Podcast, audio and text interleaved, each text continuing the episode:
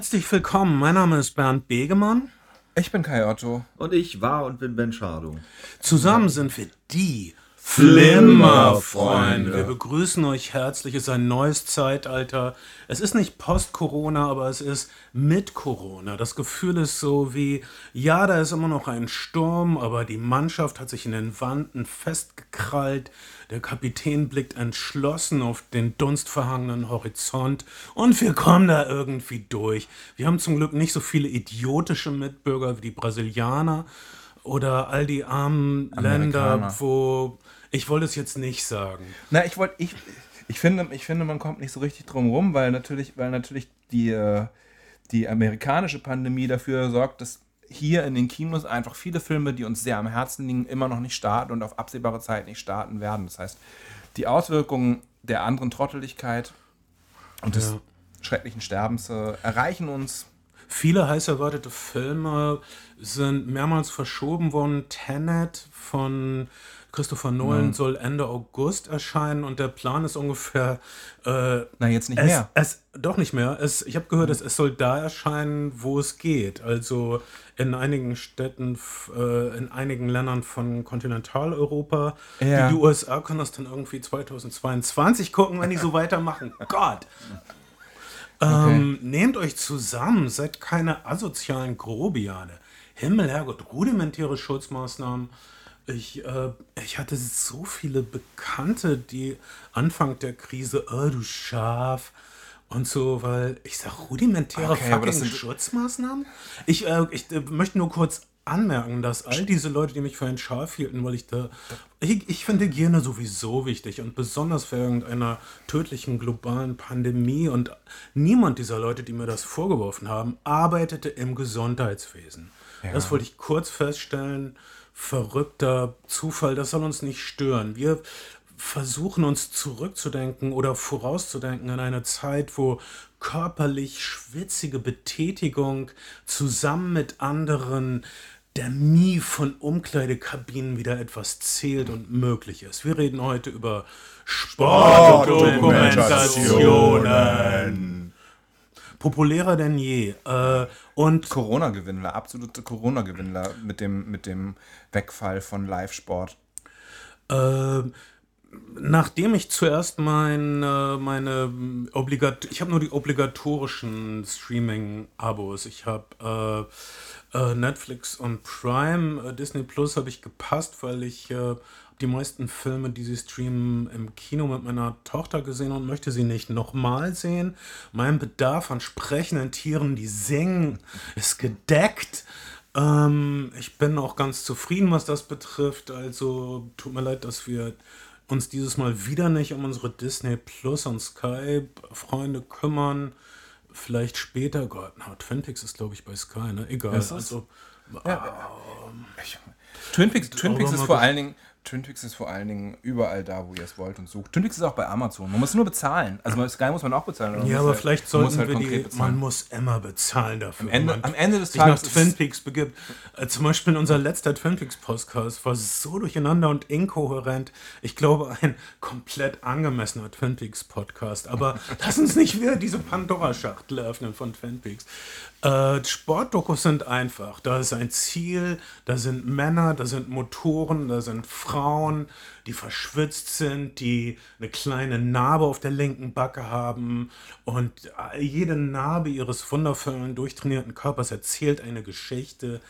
Gott, Sportdokus können so unterhaltsam sein. Die ersten Sportdokus, die ich auf Prime gesehen habe, waren klassische Rennfahrer-Dokus, die in das sogenannte goldene Zeitalter der Formel 1 zurückgingen äh, was aber eigentlich das tödliche Zeitalter der Formel 1 war, wo praktisch an jedem Rennwochenende jemand verbrannte. Diese Dokus waren, eins hieß wie der Western mit äh, Leonardo DiCaprio, The Quick and the Dead. Äh, ein, eine, ich weiß nicht, ob man noch eine Sportdoku nennen kann, eine Doku, in der man Originalaufnahmen sieht, wie Rennfahrer äh, verbrennen. Es ist furchtbar. Mhm. Äh, wir, wir sehen die Rennfahrer am, am Strand, wie sie mit Mädchen quatschen und ein paar Minuten später sehen wir sie verbrennen. Äh, das ist aber nur ein das kurzer. Äh, ähm, ein kurzer Abschnitt dieser Doku. The, the Quick and the Dead war für mich wundervoll zu sehen, weil du hast eine äh, Nürburgring-Runde in Echtzeit, in der Jackie Stewart erklärt, wie man den Nürburgring fahren muss. Äh, das äh, für Leute, die Rennsport bescheuert finden, ist das überhaupt nichts. Aber das fand ich sehr interessant. Also man, man konnte da ganz tief fühlen. Es, auf jeden Fall kann, wir haben, wir haben ja auch den, den Senna-Film, die Senna-Doku hier besprochen. Auf jeden Fall kann man sagen, dass, dass diese äh, Spielerzonen, Mixed Zones, äh, diese ganze Zoneneinteilung, diese klinische Auf, äh, Aufbereitung von Sport, wie sie viele moderne Sportdokus, die ja teilweise auch einfach Fanprodukte sind, machen, so noch nicht existiert hat. Die Kamerateams waren teilweise noch unangenehm nah dran und man hat halt auch drauf gehalten, wenn es weh tut, wenn es Konflikte gegeben hat zwischen den Sportlern. Ähm, heute, heute ist der Profisport viel abge geschlossener und viel bewachter. Also in den 70ern konnten die Fans wirklich buchstäblich in die Boxengasse gehen, nachdem das Rennen vorbei war, konnten sich praktisch einen Schraubenschlüssel mitnehmen, wenn sie wollten. Ja, die, Form, die, die, Formel 1 war eine der ersten, ersten äh, Sport-Großveranstalter, die diese Mixed Zones und Press Zones eingerichtet haben und die diese die diese, diese, diese Wachsamkeit über, über das Image ihres Sports und, und, und, und die Außendarstellung ihres Sports eingeführt haben. Mittlerweile hat das ja jeder, jeder große Verband, jede, jede größere Liga. Heutzutage ist da also diese Abtrennung zwischen Fans und Publikum und dem Ereignis und den äh, Protagonisten, den Spielern, Fahrern, was weiß ich, den Athleten. Aber was wollen die Fans? Sie wollen näher ran. Sie wollen dahin gehen, wo die Wurst gemacht wird. Sie wollen das mit eigenen Augen sehen. Sie wollen ihre Helden schwitzen, weinen und äh, manisch lachen sehen. Und äh, das machen die neuen Sportdokus. Äh, ich habe das Gefühl, das fing an mit der Amazon Prime-Reihe All or Nothing, was mm. zuerst eine Reihe von Football-Dokus war, die einzigartigen Zugang zu den äh, äh, Football-Teams der NFL gewährte. Ähm, ja. Würdest du nicht sagen? Ich, äh, ich, äh, ich glaube so als als als. Äh ich, ich meine jetzt so der der der Boom der der gegenwärtigen der, ja, ja. hinter den Kulissen Sport. Ich glaube also zwei also äh, ein Aspekt. Ich glaube dass das das das dass die Zeitenwende 2009 gewesen ist, als ESPN das auch zu Disney gehört, der größte amerikanische Sportanbieter, zu seinem 30-jährigen Bestehen ein Format eingeführt hat, das heißt 30 for 30 und damit 30 Sportdokumentationen zu verschiedenen Themen, historischen Themen äh, finanziert hat. Diese Serie war so unfassbar äh, erfolgreich, dass mittlerweile auch der NDR die Sportreportage hat und die Serie in der, ich weiß nicht, dritten, vier, in der vierten Staffel, glaube ich, mittlerweile läuft und eben teilweise ESPN Eigenproduktionen zeigt und äh, aber auch zugekaufte Produktionen, wie zum Beispiel der, dieser preisgekrönte Bruce Lee-Film Be Like Water, der jetzt äh, unlängst als Streaming-Angebot verfügbar ist. Das ist, glaube ich, so der Moment gewesen, in dem, in dem Sportdokus eine neue Reichweite erreicht haben. Aber, aber, aber ich würde dir vollkommen. Nicht, äh, das das habe ich nicht gesehen. Du bist natürlich mal wieder meilenweit voraus, Kai. Und ähm, mm. wow. Naja, vielleicht, aber das, vielleicht ist die Reichweite dann auch eine, die, die äh, an, der, an der Nordseeküste geendet ist, geendet hat, weil es äh, zumindest im, im, im, angelsächsischen Raum ist das, das ist etwas gewesen, das sehr, das sehr wohlwollend und sehr aufmerksam gutiert worden ist. Und ESPN ist ja auch einer der, der größten amerikanischen Netzwerke im, im Privatfernsehen. Vielleicht, vielleicht hat, es, hat es Deutschland nicht erreicht. Aber ich würde dir komplett zustimmen darin, dass tatsächlich ist, mittlerweile Bayern München hat einen eigenen, eigenen Fernsehkanal, dass mittlerweile jeder, jeder, jede Marke, jeder, jedes Team versucht, versucht sein, sein, sein Image zu monetarisieren und, und den Fans etwas zu geben und damit eben auch Sportdokus produziert, wie eben diese über amerikanische Footballclubs.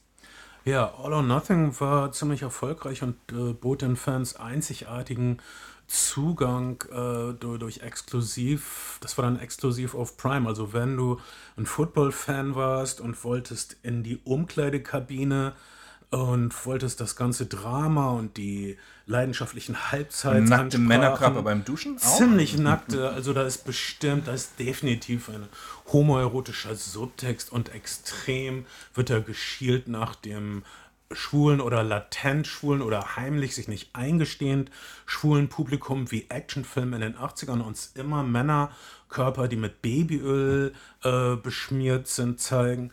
Äh, das wurde da wirklich äh, geliefert. Ich äh, fand das, ich finde das so spannend. Es geht immer nur um das Spiel am Sonntag und äh, man, man sieht in einer All or Nothing äh, Staffel zum Beispiel, wie ein Trainer live gefeuert wird vor seinen versammelten Spielern. Das ist wirklich Drama und also wie, wie also Existenzen beendet werden. Und äh, All or Nothing hat immer, äh, hatte dann immer einen neuen Footballclub und dann dachten sie, das funktioniert zu leicht.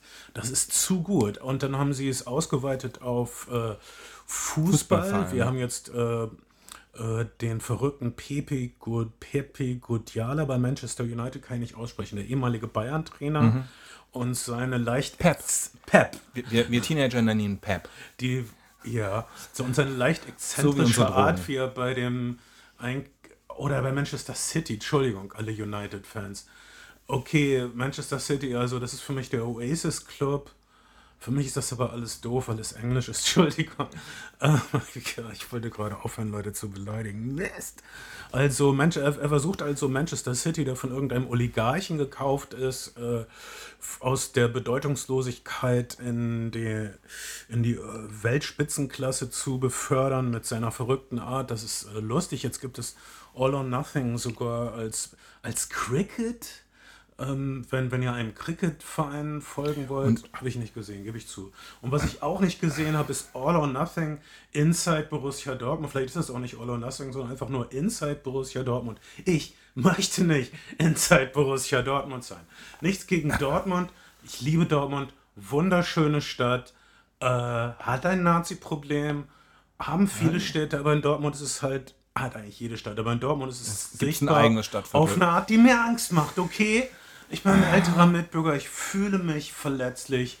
Nein, das ist bestimmt eine tolle Doku, Inside Borussia Dortmund, aber ich, glaub, ich glaube, Bundesliga-Fußball ist einfach so miefig. Tut mir das, leid. Das Problem, was viele Sport, was viele neuere Sportdokumentationen haben, ist, dass sie auf die Kooperation der Vereine angewiesen sind und dass die Vereine eben Co-Produzenten sind oder die Liga Co-Produzent ist und natürlich ein Interesse daran hat, wie, wie, sie, wie sie wahrgenommen werden und, und ihr, ihr, ihr Image positiv zu beeinflussen, ihre Reichweite zu erweitern, die Liga weiter zu monetarisieren. Und das ist natürlich ein, ein, für einen, für einen Dokumentarfilmer erstmal ein ethisches Problem. Äh, ja, viele, der, von, viele von diesen Dokus, äh, eigentlich alle, spinnen irgendwelche Heldengeschichten, mhm. was für mich okay geht, solange das Drama stimmt. Aber das sind, sind fast alle gespannt. Es sind auch alles Werbe, glamouröse Werbefilme für, für, die jeweiligen Ligen oder die jeweiligen Franchises. Absolut. Und ähm, man, kann, man kann sagen, dass das auf eine Art und Weise eine, eine logische Fortsetzung dessen ist, was wir mittlerweile in Sportübertragungen sehen. Also wenn man, wenn man Fußball im Free TV guckt, gibt es, glaube ich, sowas wie 16 Kameras. Wenn man, wenn man es bei Sky guckt, gibt es 29 Kameras und dieser Mehrwert, den diese 13 weiteren Kameras liefern, ist, ist oft eine, eine Inszenierung, die teilweise so gar nicht stattgefunden hat. Also das klassische Filmschema ist, ich sehe jemand guckt, ich sehe, was er sieht, ich sehe, wie er reagiert. So funktionieren, so funktionieren ja. Kinofilme. Und das sind so Montageprinzipien, die mittlerweile auch im, im, im, im Sportübertragungen reingreifen. Es wird immer eine Art von Drama, Rivalitäten aufgebaut. Wir sehen Naheinstellungen von und Zeitlupen von Spielern, die reagieren. Wir sehen teilweise äh, legendär ist der Yogi Löw kratzt sich die Eier-Skandal. Wir sehen Sachen, die die Bildregie vorbereitet Früher hat. haben Fußballtrainer viel schlimmere Sachen gemacht. ja, stimmt. Äh, wir, sehen, wir sehen Sachen, die vorbereitet sind und die dann als Reaktionsshots auf andere Sachen gezeigt werden. Das heißt, das Ganze. Als äh, Yogi Löw im Regen mit seinem Hemd da stand, dachte ich, keine Chance, dass der Typ hetero ist. Okay, aber das bin vielleicht nur ich. Ich habe da so einen Ausschlag auf meinem schwulen Radar gehabt. Da. Mein, mir ist es völlig Mir ist es egal. Aber, aber, Jeder muss das so. nur am Rande. Das hätte man früher nicht sehen können bei Ernst Happel. Weil die Kamera nie auf diesen hässlichen Fucker geschwenkt wäre. Ja, es gab, es gab wahrscheinlich, also es gab ein, wahrscheinlich einfach keine Kamera, die extra dafür da war, aber mittlerweile. Die Hubble-Cam. Stell dir das vor. Undenkbar in den 70ern. Oh, Hubble raucht noch eine. Verrückt. er ist doch erst seit zwei Minuten auf dem Platz. Wieso ist er schon bei seiner dritten Zigarette? Ja. Und so, das, stell dir früher, früher Aber- hätte es Ernst Hubble-Blogs gegeben, wo Leute über seine Zigaretten aber philosophieren. War es eine einfachere Zeit? Wahrscheinlich nicht. Auf jeden Fall war es eine unbeobachtetere Zeit. Ja. Manny Kals hat, glaube ich, auch Kette geraucht, aber äh, äh, äh, mittlerweile gibt es ja teilweise so Codes, was, was gezeigt werden darf im Stadion, also welche, welche Reaktionen und, und äh, damit der Sport halt einigermaßen clean rüberkommt bei solchen Übertragungen. Aber ähm, das ist auf jeden Fall ein Problem, dass die vermeintliche Nähe, die wir zu diesen Clubs bekommen, gar keine vermeintliche Nähe ist. Der vielleicht größte Corona-Sport-Blockbuster ist The Last Dance gewesen, die zehnteilige ESPN-Netflix-Serie, die die letzte Saison der legendären Bulls mit Michael Jordan 1997 zum dann zweiten Three-Peat begleitet hat, über zehn Teile hinweg. Und da ist auch Full Disclosure nicht erfolgt, dass äh, Michael Jordans Produ Produktionsfirma mitgewirkt hat und Michael Jordan auch tatsächlich die ursprünglichen Rechte an dem Material gehabt hat und nur bereit gewesen ist, es abzugeben, als die Frage aufkam, wer denn jetzt eigentlich der beste Spieler aller Zeiten sei, ob LeBron James oder Michael Jordan. Und da hat Michael Jordan gesagt, ach, dann machen wir doch mal eine zehnteilige Reihe aus diesem Material, was ich jetzt 23 Jahre zurückgehalten habe. Allerdings, das ist eine ziemliche Heldengeschichte, aber die, äh, die an vielen Punkten sehr unkritisch ist, aber die trotzdem super sehenswert ist. Und man kann hervorragend ein Michael Jordan Trinkspiel machen bei der Serie. Jedes Mal, wenn irgendjemand sagt, Michael Jordan ist der beste Spieler aller Zeiten, trinkst du einen kurzen. Mein Tipp, du hältst es keine Viertelstunde durch. Nach 20 Minuten liegst du lallend auf dem Boden und sagst, wer Beste, wer Beste. Wenn du mich fragst, ist Michael Jordan der beste Spieler aller Zeiten. Auf Was jeden Fall ist er auch der Verrückteste. Ich finde, das kommt irgendwie rüber. Äh, Er ist halt besessen von, von Rivalität und Gewinn. Ja. Er kommt nicht unbedingt sympathisch durchweg rüber. Aber auch nicht er, ist, er ist vielleicht der Beste. Auf jeden Fall ist er auch der Verrückteste und irgendwie ist das Psycho. Ich glaube, dass viele erfolgreiche Leute, dass all diese Erfolgscoaches, äh, die wichtig, der wichtigste Ratschlag ist, sei völlig irre. Dann ähm, kannst du leicht berühmt sein, weil wir, wir sehen äh, bei Michael Jordan, dass er Rivalitäten erfindet, dass er Feindschaften konstruiert, dass Mhm. Als- er als Antrieb. ja, dass er Animositäten generiert, dann, nur damit er sagen kann, ah, er hat mich beleidigt und er hat ihn gar nicht beleidigt. Die sind alle gegen mich, die sind alle gar nicht gegen ihn. Aber er muss das denken, um seine Spitzenleistung, um seine Flugfähigkeit zu aktivieren oder was weiß ich. Das ist verrückt. Das ist Irrsinn. Und wenn das dazugehört, meine Güte, Er muss was halt für aus seinem, er muss wirklich aus seinem Alltag immer eine Challenge machen. Wir sehen auch zum Beispiel in einem Moment, wie er, wie er vor einem Spiel gegen einen der Hallenmitarbeiter äh, 25-Cent-Stücke schnippt und um 20 Dollar wetten will unbedingt. Der Hallenmitarbeiter gewinnt, aber Michael Jordan braucht immer eine Challenge. Michael Jordan braucht immer eine Herausforderung und will spielen und will gewinnen vor allen Man Dingen muss das auch. Gefühl haben, dass er der Beste ist. Meiner Meinung nach ist das Irrsinn. Ich bin froh, ähm, dass ich nicht diesen Fluch habe in meinem Leben. Aber, aber und auf der anderen Seite, wer weiß, wenn wir das hätten, dann könnten wir alle Michael Jordan sein. Ähm, das, das, das Verrückte ist auch die, die, äh, diese Doku von einem, einem, einem Regisseur, der vorher eine, eine, eine, für HBO eine Doku gemacht hat über Andre the Giant, den großen legendären Wrestler. Diese zehnteilige Doku, also die einige ganz smarte Moves hat. Sie zeigt zum Beispiel, wie Michael Jordan äh, Interview-Ausschnitte von anderen Leuten auf einem iPad gezeigt kriegt und darauf dann live und direkt reagiert. Das ist, das ist ein ziemlich äh, smarter Move. Äh, diese Doku ist sehr gelobt worden für ihren Soundtrack, der quasi zehn, äh, der quasi die gesamte Karriere Michael Jordans mit kontemporärem Rap aus dem jeweiligen Jahr begleitet und die NBA. Und das ist zum Beispiel etwas, was eine Art von Umdeutung ist, weil Michael Jordan ist A, kein Rap-Fan. Das, das finde ich Und das, die und das andere, beste Wahrheitsbombe, die du gerade zündest überhaupt. Das andere ist einfach. Ich auch, find's toll, dass die, wenn er John die, die, Denver die, die, dass die NBA sich in den 80ern und 90ern in ihrem sehr sauberen Image einfach von jeglicher Form von Hip-Hop äh, distanziert hat. Dass Spieler sich zu Hip-Hop bekennen und dass Spieler auf Instagram mit Hip-Hop-Stars abhängen, ist ein relativ neues, äh, neues Phänomen. Und äh, die gleiche Montage, die in, in der Serie vorkommt von Michael Jordan aus den 80ern, habe ich auf meiner Michael Jordan äh, Learning to Fly oder so ähnlich, VHS-Kassette, die ich 1989 besessen habe, mit Take My Breath Away aus dem Top Gun Soundtrack gehört. Viel schöner. Aber ich, ich finde, das ist generell ein Problem, dass Sport im Moment unpolitisch sein soll, vor allen Dingen in, in Dokumentationen und auch in Filmen, weil Sport nie unpolitisch war. Und ich finde, ähm, Mhm.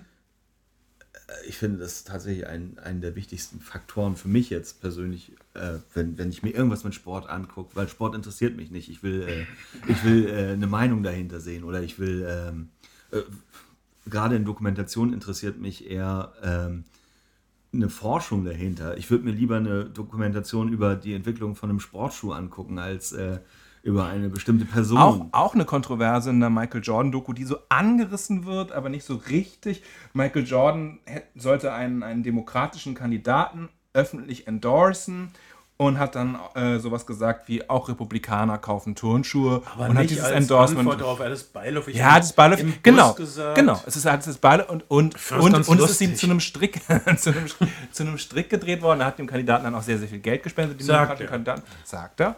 Ähm, Ähm, aber, aber natürlich auch gerade mit Black Lives Matter eine sehr aktuelle Kontroverse. Was erlaubt die NFL und was erlaubt die NFL nicht? Es werden in der NFL jetzt Clubs umbenannt. Die Redskins dürfen nicht mehr Redskins heißen. Ähm, oder endlich nicht mehr. Und es ist okay, sich hinzuknien. All diese Sachen, all diese Sachen ändern sich gerade aktuell. Sport und Politik ist ein heißes Thema und wenn es zum Beispiel um, die, um, den, um den Olympiaverband geht, dann, dann ein Thema, was, äh, naja, fragen wir Leni Riefenstahl. Ja, in der Tat. Lene Riefenstahl hat ja die allerpolitischste, allerwirkungsmächtigste Sportdoku aller Zeiten. Olympia 1 und 2. Olympia 1 und 2, Fest der Völker, Fest, wie heißt nochmal der offizielle Untertitel? Ähm, Fest des Führers, nee, keine Fest, Ahnung. äh, Äh, Fest der Völker ist Wir hatten, wir hatten Spaß 1936, da sah alles wirklich proper aus. Ähm, oder so hieß Le- ihre Doku. Man kann über Leni Riefenstahl sagen, was man will. Sie ist eine, sie ist eine äh, brillante Filmemacherin. Sie hat sich ideologisch völlig verrannt und sie hat natürlich auch, auch viel mehr, als sie es jemals eingestanden hat, äh, äh, den Naz darum gewusst, was die Okay, Nazis wenn wir jetzt die Leni Riefenstahl-Dose aufmachen, dann das ist, glaube ich, schlimmer als die Twin Peaks-Dose aufmachen.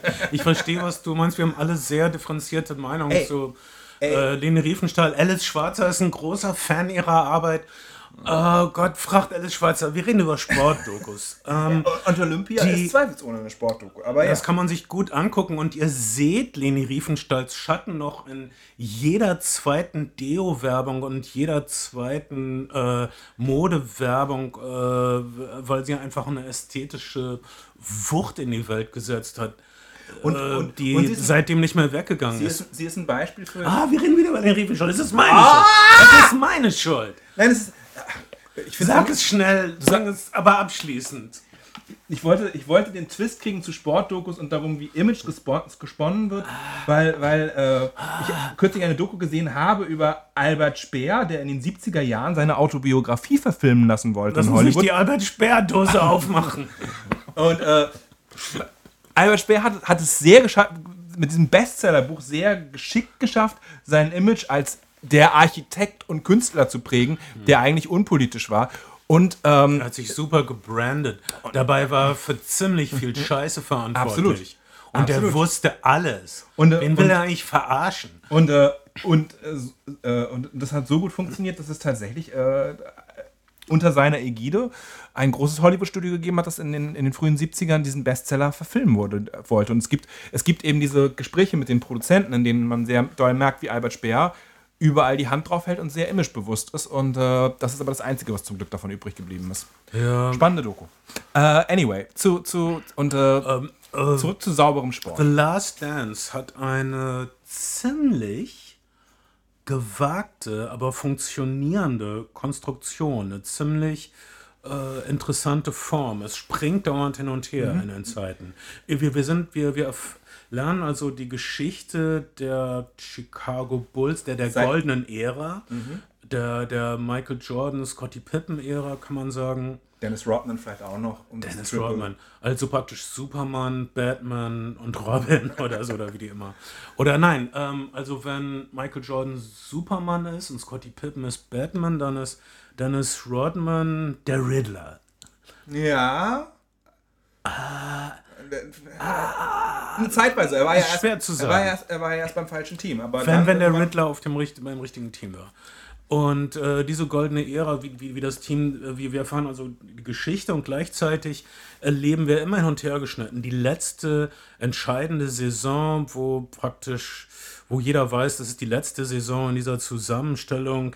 Jedem ist bewusst, das ist ein einzigartiges Team, was Ja. weltweit eine, eine unglaubliche Leuchtkraft hat, Ja. was, was ganz viele junge Leute zum Basketball oder zum Ma- Sport Michael überhaupt Jordan ist der globale Superstar zu, der, zu dem Zeitpunkt. Erst, erst, erst die Das Beatles. Dream Team 92 hat, hat Basketball über die USA hinaus weit bekannt gemacht. Und hat Sport auch irgendwie sexy gemacht. Äh, für Leute, die das nie sexy fanden. Äh, also wir, wir erfahren diese letzte dramatische Saison. Wir erfahren ein bisschen über die... Die, Äh, die Prämisse wird gleich in der allerersten Folge klar gemacht. Jerry Krause, der mittlerweile verstorbene Man Manager der Bulls, hat beschlossen, dass dieses Team nach dieser Saison so nicht mehr existieren wird. Im Grunde, weil es zu teuer ist, das, das wird nicht ausgesprochen, aber das war Jerry Kraus Hauptgrund. Er will eigentlich ein billigeres Team machen. Richtig? Verstehe das richtig? Ähm, na, ich, oder das Pippen? Scottie, Pippen, Scottie Pippen war ja zum Beispiel überhaupt nicht teuer. Das war ja das Problem. Scottie Pippen hat einen langjährigen Kontrakt unterzeichnet und ist viel zu billig gewesen. Ist der zweitbeste Spieler der Liga gewesen, aber der 108 bestbezahlte Spieler der Liga zu dem Zeitpunkt. Was dazu geführt hat, dass Scottie Pippen am Anfang der Saison, auch das wird in der Doku thematisiert, nicht spielen wollte, sich sehr viel mehr Zeit genommen hat, seine Verletzung auszukurieren, die gar nicht so schlimm gewesen ist, wie er es dann vielleicht hat erscheinen lassen, weil er einfach unmotiviert ist, weil er einfach, weil er einfach nicht mehr, nicht, nicht wollte, also weil er es als große Ungerechtigkeit erfun- äh, empfunden hat, dass der Verein, der über ihn gemacht worden ist mit und der so reich an ihm wird, nichts von diesem, von diesen, von diesen, äh, von diesem Wohl, äh, Ja, von diesem okay, aber was ist, weitergibt. ich glaube, der wahre Grund, weshalb Es ist- äh, Kraus das, das Team äh, umbauen möchte. Und, und wenn er sagt umbauen, heißt das alle entlassen und neue Spieler wie Mhm. Also Phil Kukoc Jackson, Phil. Jackson ist auf jeden Fall gesetzt als jemand, der entlassen wird. Und Michael Jordan ist an Phil Jackson gebunden. Phil Jackson ist, ist der Trainer und die Spieler können mit ihm. Und Phil Jackson war mein heimlicher Star der Doku-Serie, weil er so, er ist so ein sanfter Hippie-Typ. Er ist Zen-Buddhist, ja. Ein Zen-Buddhist. Er benutzt indianische Weisheiten, um mit seinen Spielern zu reden. Er ist der Einzige, der ab und zu wenigstens zu Dennis Rodman durchdringt, in, äh, indem er äh, indianische Mystik teilt. Aber es ist so toll. Ich, ich würde gerne mein Leben lang von Phil Jackson gecoacht werden. Ich möchte morgens aufstehen, ich möchte, dass Phil Jackson da steht und sagt, Bernd, du hast jetzt keine Lust, dich anzuziehen. Ich verstehe das. In der indianischen Kultur haben wir ein Wort dafür. Oder so.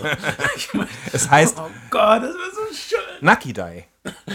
Das heißt, ähm, der Weise in den äh, Laken. Äh, weiß ich. Also, also jedenfalls diese, äh, diese Sehnsucht hat Phil Jackson in mir hervorgebracht. Ich weiß nicht, was das ist. Vielleicht habe ich Er hat, er, hat, er Vaterkomplexe hat einen, er so. hat einen Ahnung. äh, äh, nicht unbeträchtlichen Korpus an, an Büchern, die er, die er mit seinen Weisheiten gefüllt hat. Ich glaube, es sind so ungefähr 30 Bücher, die Phil Jackson. Echt? Ja, es sind alles so. Und es sind, und es sind Bücher, die von, von konkreten Basketball-Coaching-Büchern reichen bis hin zu allgemeine Lebens-, also Basketball-Coaching-Regeln aus allgemeine Lebensweisheiten übertragen. Das würde ich sofort. Das ist so furchtbar. Warum? jeder, Okay, jeder, okay. jeder verfickte Esoteriker hat irgendwie zehn Bestseller bei Spiegel Online und jeder mittelmäßige deutsche Comedian irgendein Lebensweisheitsbuch. Wie ich das sehe von Mario Barth. Alter, ich kann es nicht abwarten. Oh, Frauen sind seltsam, ha? Danke, Mario. Aber Nein, aber ernsthaft, äh, wa- was findest du schrecklich an der Idee von Phil Jackson gecoacht zu werden? Äh, nee, das finde ich nicht schrecklich. Ich, äh, das fand ich noch ganz romantisch, deine Erzählung gerade. Aber die Vorstellung, äh, so ein Regal mit 30 Büchern von ihm zu haben, finde ich schrecklich. Du musst sie ja nicht alle Bernd- lesen. Bernd- Hen Henry Rollins hat 40 Bücher geschrieben. Du musst sie auch nicht alle lesen, aber du kannst anfangen Get in mit, the Van. mit Get in the Van. Damit kannst du auf jeden Fall anfangen, das ist lustig. Das ist, das ist wirklich sehr kurzweilig. Ähm, und Bernd sehnt sich auch schon heimlich sehr lange und äh, nach einem Zivildienstleistenden, der sich um ihn kümmert. Aber der Zivildienst ist halt leider abgeschafft worden in der Bundesrepublik. Noch, noch. Macht euer freiwilliges soziales Jahr bei mir. Jeden zweiten Sonntag dürft ihr einen 3D-Film gucken auf meinem großen Bildschirm. Hat, hat ein Fernseher 3D. Ich habe zwei Fernseher und einer ist sehr groß und hat 3D. Ja, darauf habe ich bestanden. Und kann das was? 3D ist super. Ja, aber es ist super auf deinem Fernseher. Ich finde ja. Gestochen scharf. Okay. Und ähm, 3D darf niemals sterben. Äh, es gibt immer noch kleine 3D. Äh, Ja. Re- Regale Ey. in den Technikmärkten und ich kaufe billig alte 3Ds, die niemand haben, wie zum Beispiel The Walk von Robert Zemeckis, muss man auf 3D sehen. Es Äh, gibt bestimmt Filme, oder es gibt ganz sicher Filme, die, die, die man unbedingt in 3D sehen sollte. Gravity muss man in 3D sehen. Gravity muss man in 3D äh, sehen. Diesen komischen Film Dial von M von Martin Murder muss man, in, muss man in 3D sehen. Und Ja, Hugo, man- kann Hugo von Martin Scorsese muss man Hugo auch in 3D von sehen. Muss man in 3D sehen. Absolut. Äh, Dial M for Murder funktioniert auch als Hörspiel, würde ich sagen. Na, ich habe ich hab in- auf der Berlinale eine restaurierte äh, Fassung von, von Dial M von Murder in 3D gesehen und es ist fantastisch, wie, wie, wie sehr Hitchcock die Technik be, beherrscht hat und wie sehr er seiner Zeit voraus ist bei 3D. Viele, viele aktuelle 3D-Filme haben ein schlechteres 3D gehabt als Hitchcock in, in Dial M for Murder. Der Film ist wirklich, wirklich ein Gewinn in 3D. Alles, alles klar, wenn ich den sehe im 3D-Fach im, äh, im Technikmarkt, kaufe ich den wegen dir. Ich hoffe, du bist dir diese Verantwortung bewusst. Hitchcock hat also 3D beherrscht. Keine Überraschung, Hitchcock hat die Technik beherrscht, aber es gibt eine Sache, die er nie beherrschen konnte und das Sind ist Frauen. Tippi Hedren und deshalb war er ein Arschloch zu ihr. Aber das könnt ihr online nachgucken. Äh, ich möchte nicht drüber sprechen, weil mich das runterzieht. Gibt es auch, gibt's auch einen, einen Film drüber? ah, mindestens. Mann, ich bin so schlecht mit Namen. Wie hieß denn der, äh, dieser Krimi aus dem letzten Jahr? Der, so Der eine Krimi, der der, gedreht der, der wurde. 3D-Kino-Krimi mit äh, Bruce Willis und ähm, Es gibt, nimm nicht deine Hände vors Gesicht, wenn du nachdenkst Und vor den Mund vor allen sprichst. Dingen. da ich die äh, Nachbearbeitung des Tons machen werde für diesen Podcast, ist es kein Problem. Ich kann die Hände so Es viel vor den gab, Mund es nehmen, gab einen ich will. 3D-Krimi mit Bruce Willis Ja, Bruce Willis Jahr. hatte nur eine Nebenrolle. Ähm, das ist ein es war so ein äh, Jazz, äh, viel Jazz war in dem Film. Es gibt viel Jazz. Schwarz-Weiß. Willis- Das, heißt- das heißt nicht Jazz, das heißt Jazz. Entschuldigung. heißt Schwarz-Weiß? Ja. What the fuck? In 3D und Schwarz-Weiß? Ja. Ich habe Letztes im letzten Jahr? Jahr keinen 3D-Schwarz-Weiß-Film gesehen. Ich habe den auf Tour ge gesehen. Das war.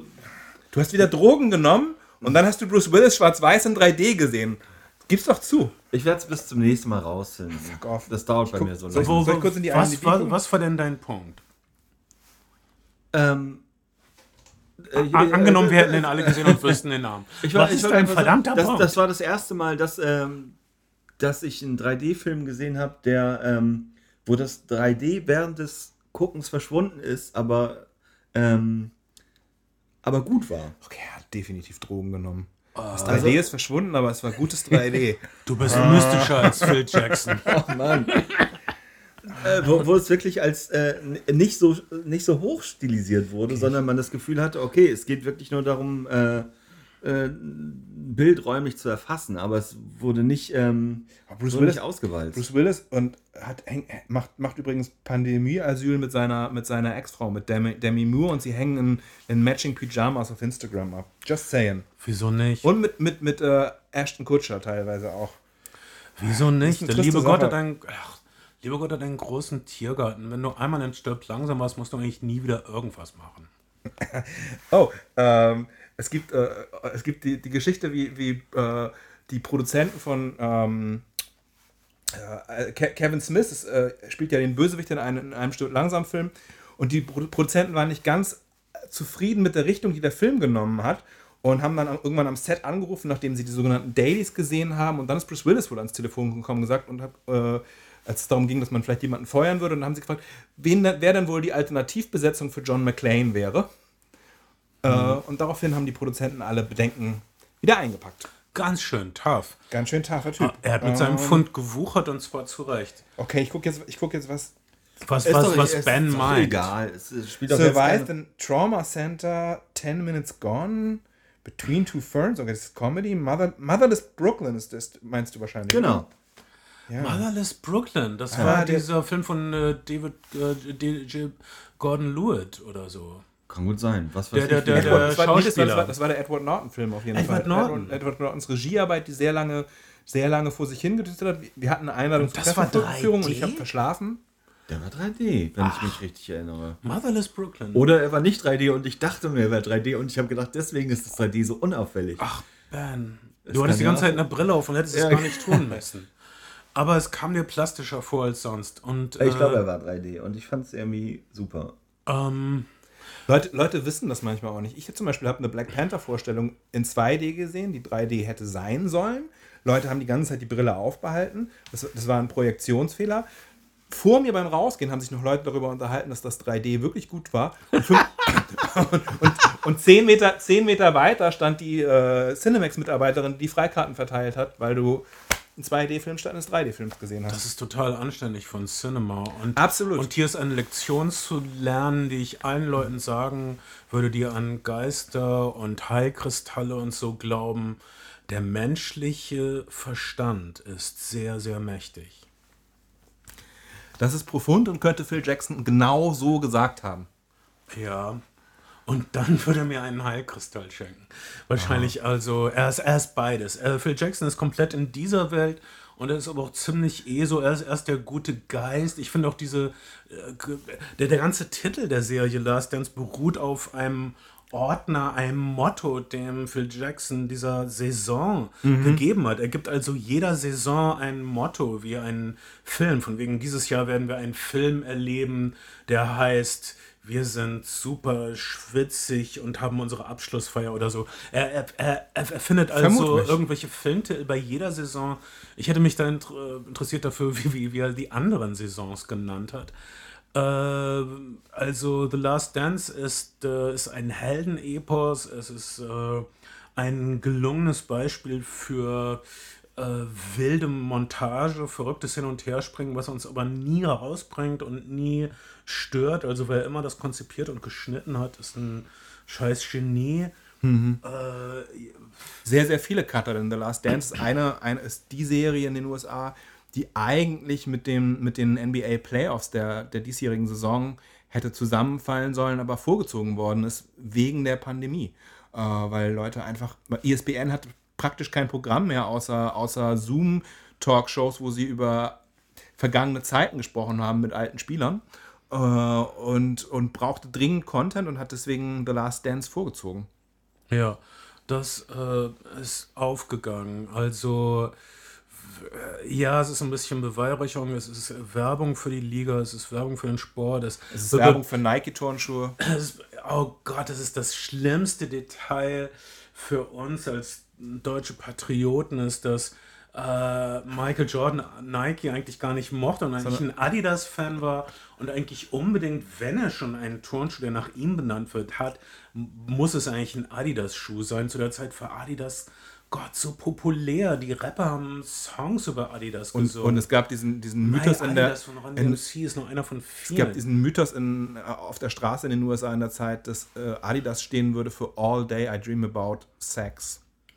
Äh, das ist mal ein cleveres Rebranding. und also Michael Jordan wollte So unbedingt es der Adidas-Schuh. Und was sagen die Leute aus Herzogenaurach? Das ist mh, nett, aber wir haben gerade keinen Schuh.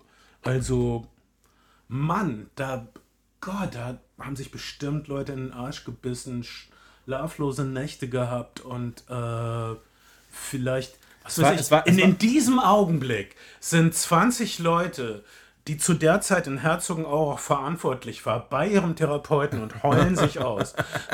Weil wir haben keinen Schuh, Michael Jordan. Das sind die Typen, die damals gesagt haben, ach, die Beatles in unserem Verlag, ich weiß nicht. Mike- Gitarrenbands haben keine Zukunft. Michael Jordan Dieselben Leute, dieselbe Art von Leute, dieselbe Goldgrube für Therapeuten. Michael Jordan hatte den Air Jordan, Charles Barkley den Air Max und Chuck hatte den Reebok Shaq. Ähm, also auf dieser Seite, die Leute sind alle gut versorgt, würde ich sagen. Ähm, na gut, das ist jetzt ein großer Erfolg auf Netflix, aber oft an der Football-Front war Netflix natürlich am Arsch, weil Prime hat den Zugang zu den NFL-Teams gehabt und äh, was macht Netflix? Äh, Football-Dokus waren zu dieser Zeit also super erfolgreich, weil Football einfach so ein dramatisches Spiel ist, bei dem es um Leben und Tod geht, buchstäblich um mhm. Verkrüppelung oder Nicht-Verkrüppelung. Footballspiele, die aufgezogen. Footballmannschaften sind keine Mannschaften, das sind kleine Armeen. Wenn eine Footballmannschaft unterwegs ist, reisen Gott 150 Leute oder so mit Masseuren und sie, sie, sie reisen in mehreren äh, Flugzeugen, Himmel, Herrgott. Äh, nicht zu vergleichen dem, mit dem Aufwand von anderen Sportarten. Äh, und was man auch sagen muss über Football ist, äh, ist ein offenes Geheimnis in der NFL, aber alle äh, Leute sind danach hirnmäßig im Arsch. Das offene Geheimnis ist, dass auch während sie spielen, 70 Prozent ungefähr aller Spieler wollen das Spiel gar nicht spielen. Es ist ihr einziger Zugang zu finanzieller Wohlstand. Sicherheit, zu Wohlstand, aber alle wissen, dass es äh, dass der Preis für schnellen Wohlstand ein Leben voller Schmerzen ist und ein, ein, kürzeres Leben vielleicht in geistiger Umnachtung es sei Denn, es sei denn, du heißt Tom Brady, dann heißt der Preis Giselle Bündchen. Aber hey. Aber, aber selbst diese Tom erfolgreichen Brady. Leute wie zum Beispiel Brad Favre, der Green Bay Packers mhm. Quarterback, hat auch jetzt leichte Anzeichen von einer Gehirnkrankheit. Abs absolut. Das ist, das ist, das ist schrecklich. Also die, dieses Spiel super dramatisch es, gibt jetzt, gibt jetzt neue, neue Helmlösungen, die sich so äh, magnetpolenmäßig abstoßen sollen, um den, um den Impact deutlich zu mindern. Es gibt, da wird, da wird viel geforscht. Funktioniert ähm, das? Äh, keine Ahnung, was da. Was ich, da ich glaube, es werden immer noch Leute querschnittsgelähmt vom Platz getragen, was mich an eine meiner Lieblingsserien erinnert, Friday Night Lights. Äh, wenn ihr, ist keine Sport-Doku, aber wenn ihr irgendwie. Die Serie zum Peter Burke-Film, genau. Ja, die Serie ist besser fast als Absolut, der, die Serie nimmt sich viel mehr Zeit und, und es ist eine, eine Kleinstadtserie. Äh, wenn ihr also in einer sportverrückten Kleinstadt sein wollt, schaut euch Friday Night Lights die Serie an. Ist, glaube ich, nicht auf Prime oder Netflix, aber. Nee, das Problem bei Friday Night Lights ist, es ist eine Universal-Serie und Universal hat sie, weil man einfach überhaupt kein Publikum hier in Deutschland antizipiert hat, hat sie nicht mal hier irgendwie weiter veröffentlicht. Die Serie hat praktisch praktisch keinen kein Release bekommen in, in, in Deutschland, sondern ich erinnere auch, dass ich so, das darf man jetzt 100 Jahre später sagen, Downloads aus dem Internet von der Serie gehabt habe, weil, weil es keine, keine deutsche Auswertung gab. Ich habe dann, wir, wir sind damals ja mit dem, mit dem alten Podcast eng verbündelt gewesen mit Universal und habe gefragt, warum, warum haut ihr diese Serie nicht raus? Und das, die Antwort mhm. war, keinerlei Interesse hier auf dem deutschen Markt für eine Football-Serie, die in den USA schon schwierig läuft und nur aufgrund von Fandruck noch ein bisschen verlängert worden ist. Es gibt fünf Staffeln von Friday Night Lights. Völlig fantastisch. Die zweite Staffel ist nicht so gut wegen des äh, Autorenstreiks. Bleibt dran. Ist eine fantastische Serie mit vielen tollen äh, Schauspielern. Ja, es geht um Football, auch wenn ihr Football nicht mögt, aber es ist ein wundervolles Psychogramm äh, einer, einer Kleinstadt, ein, ein, ein Soziogramm, eigentlich nur mhm. vergleichbar mit The Wire in seiner äh, feinen Darstellung einer Kommune, eines Gemeinwesens. Äh, und es gibt viel zu lachen und zu weinen. Äh, also eine kleine Empfehlung außerhalb äh, der Reihe. Äh, okay, mein Punkt war, Netflix hat keine Football will also eine Football-Serie weil sie keinen Zugang zu den besten Spielern hat. Also konstruieren sie Zugang zu den schlechtesten Spielern und erfinden die Serie Last Chance You, die übrigens äh, bald in die fünfte Staffel mhm. geht, mhm. in ein paar Tagen auf Netflix. Was war das Geheimnis von Last Chance You? Es gibt also äh, Colleges oder Junior Colleges, das amerikanische Schulsystem, das kann mir mal jemand erklären. Ich habe das Gefühl, das ist nicht wirklich ein System, aber mir egal. Ähm, es gibt Junior Colleges, sind keine richtigen Colleges, aber die, offensichtlich die Vorstufe, ähm, die völlig in der Walachei liegen, in der Provinz der Provinz, in Orten, wo nicht mal der Hund drauf kackt. Und die äh, haben aber super erfolgreiche, du musst sich diese Ortschaften angucken, alles verfällt. Es gibt eine Tankstelle, wo alles verrostet ist. Und dann steht da dieses Stadion, was aussieht wie aus dem 23. Jahrhundert. Mhm. Alien sind High- gelandet. Hightech, was aussieht wie ein gelandetes Raumschiff mit den modernsten Anzeigetafeln. Wie kommt das dahin? Naja, eine Menge Gründe. Sponsoren, äh, Interesse, Geld, äh, Ablösesummen. Es gibt also Colleges, die die schwierigen Spieler äh, äh, als letzte, deshalb Last Chance ist die letzte Sch- äh, Chance für Spieler, die meistens kriminell geworden sind, die Drogenprobleme hatten, die äh, Gott, Vergewaltigungsanklagen hatten und die deshalb von ihren anderen Colleges geflogen sind. Es ist praktisch so wie das dreckige Dutzend als Football-Doku. Also die schwierigsten, ja, man kann auch sagen, dämlichsten, asozialsten Typen bilden also ein Football-Team und werden zusammengehalten von einem fluchenden Choleriker und einer. Das erinnert mich an unsere kleine Podcast-Gruppe hier. Danke, aber was uns fehlt, ist die. Äh, Phil Jackson. Wir, wir sprachen die, der- drüber. Auf, auf, auf Last Chance You, zumindest in den ersten beiden Staffeln, sind äh, so. Das College wird, wird dann gewechselt und in, in dieser Staffel wechselt es wieder an ein anderes College. Äh, die ersten beiden klassischen Staffeln, der, der eigentliche Star ist eine Frau, den, den Namen ich vergessen habe, die versucht, deren Aufgabe es ist, diese, äh, diese Bagaluten, man kann es nicht anders nennen, diese Ich glaube, das ist das erste Mal in einem deutschen Podcast seit 1985, dass jemand das Wort Bagaluten verwendet hat. Ich wollte ein schönes Abseits von Wort das Torfrock-Platten. Ja, aber Torfrock Ja, ja. haben doch recht in diesem Punkt. Es gibt Absolut. Bagaluten. Absolut. Ich wollte, ich wollte nix auf sind kommen also lassen. Leute, die äh, brutal sind, die äh, asozial sind, die teilweise Schwierigkeiten haben zu lesen und zu schreiben. Und diese Leute muss diese Frau durch ihre Abschlussprüfungen bringen, weil sie sonst nicht spielen dürfen. Und Erfolg auf dem Spielfeld, davon hängt die ganze Stadt ab. Das ist die Prämisse der ersten beiden Staffeln von Last Chance You. Ich finde es unglaublich unterhaltsam. Es Absolut. Gibt, es, es gibt Prügeleien auf dem Spielfeld, es gibt unglaublich viele Flüche, es gibt äh, Charaktere, mit denen man mitfiebert. Also meine Güte, bitte auf Hasch zu rauchen und spiel gut am Samstag. Oder Freitag oder wann immer die spielen oder Sonntag manchmal sogar. Und, und du fieberst vor allen Dingen mit, mit dieser Frau, die, die dann immer du hast wieder deinen Stift vergessen. Das ist so, man fiebert einfach mit. Übrigens, die, die, die, diese Frau, die diese Erziehungsbeauftragte ähm, ist dann äh, ist ein eigener kleiner Star, eine eigene kleine Celebrity in den USA und hat jetzt ist jetzt eine berühmte Vortragsreisende und hat irgendwelche äh, Wohltätigkeitsveranstaltungen, also oh, mehr Bildung für die Ungebildeten, eine von diesen Veran Mhm. Toll, also es sind ein paar, ein paar gute Sachen rausgekommen. Das deutsche Remake von Last Chance You heißt übrigens Kick das Jugendamt. Nochmal? Kick, nein, es gibt, es Heißt gibt das kein, Remake von was? Das ist der Anfang nicht verstanden. ich habe das, das deutsche Remake von Last Chance You. Äh, Oh, das sind nicht, ja, Entschuldigung, Gut aus? Ich finde, es war gut ausgedacht. ähm, Bagaluten, Kick das Jugendamt. Wir sprechen die Sprache der Kids. Das finde ich jetzt ostlustig von dir. Ähm, ähm, total fresh.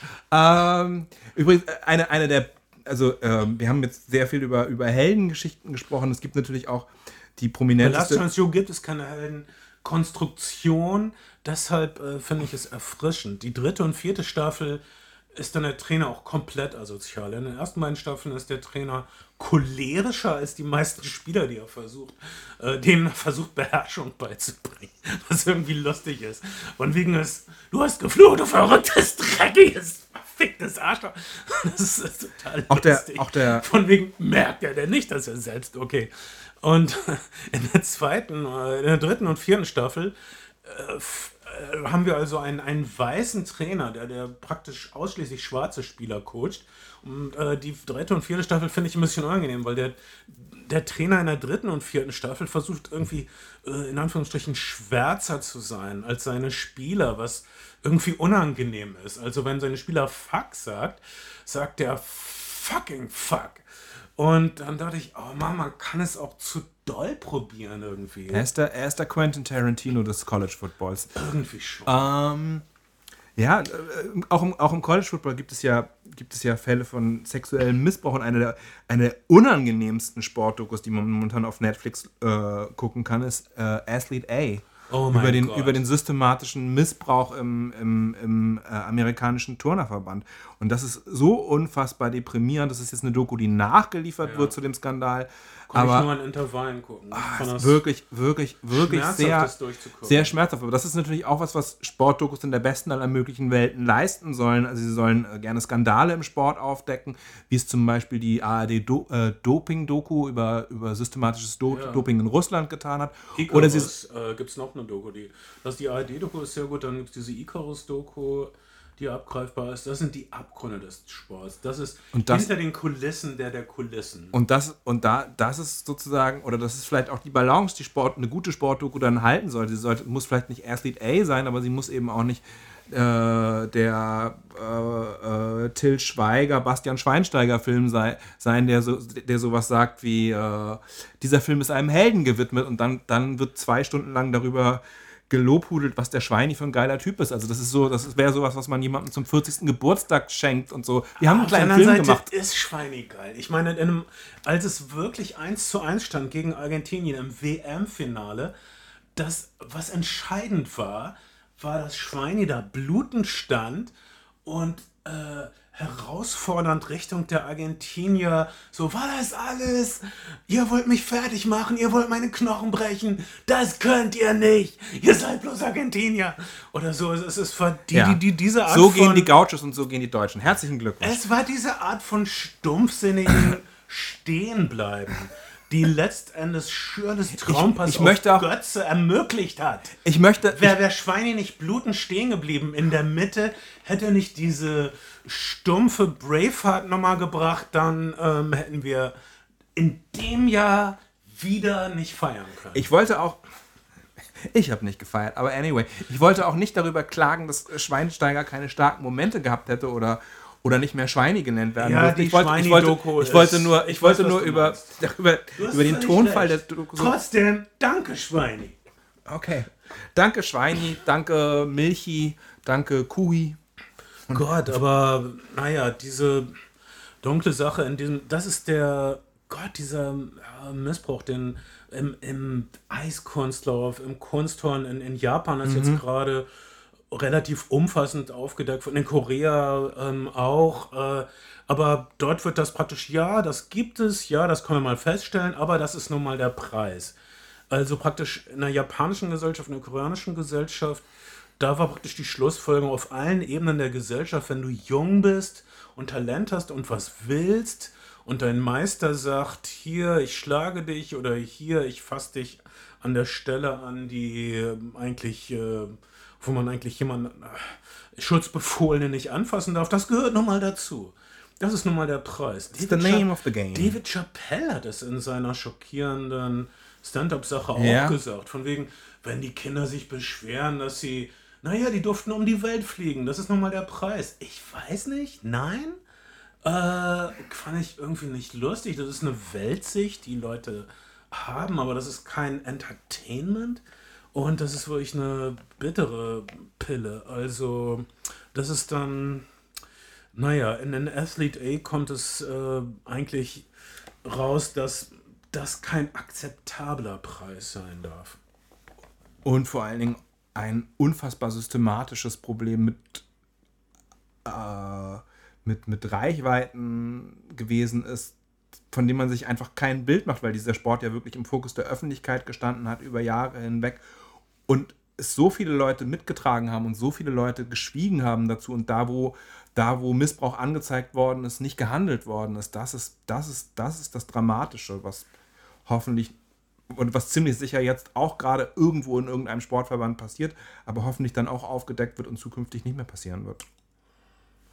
Ja, ähm, äh, das war ein kleiner Querschnitt durch Sportdokus, die wir geguckt haben und die ihr vielleicht auch geschaut habt.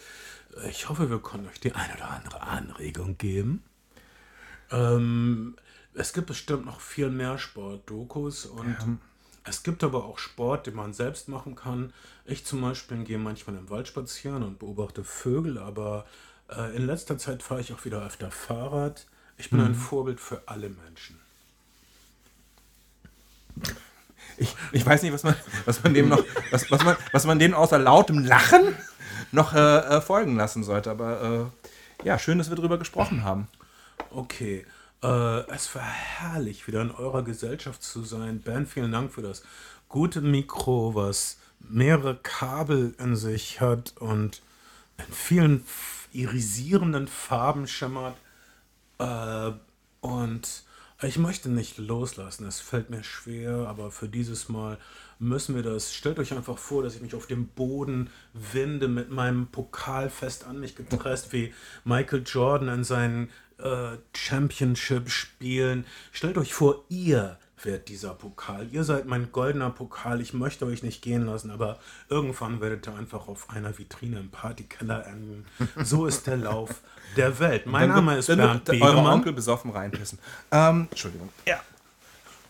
Ähm, oh, darf ich? Mein Name ist Bernd Begemann. Ich bin Kai Otto. Und ich bin Shadow. Aber zusammen sind wir die mächtigen Flimmerfreunde. Flimmerfreunde.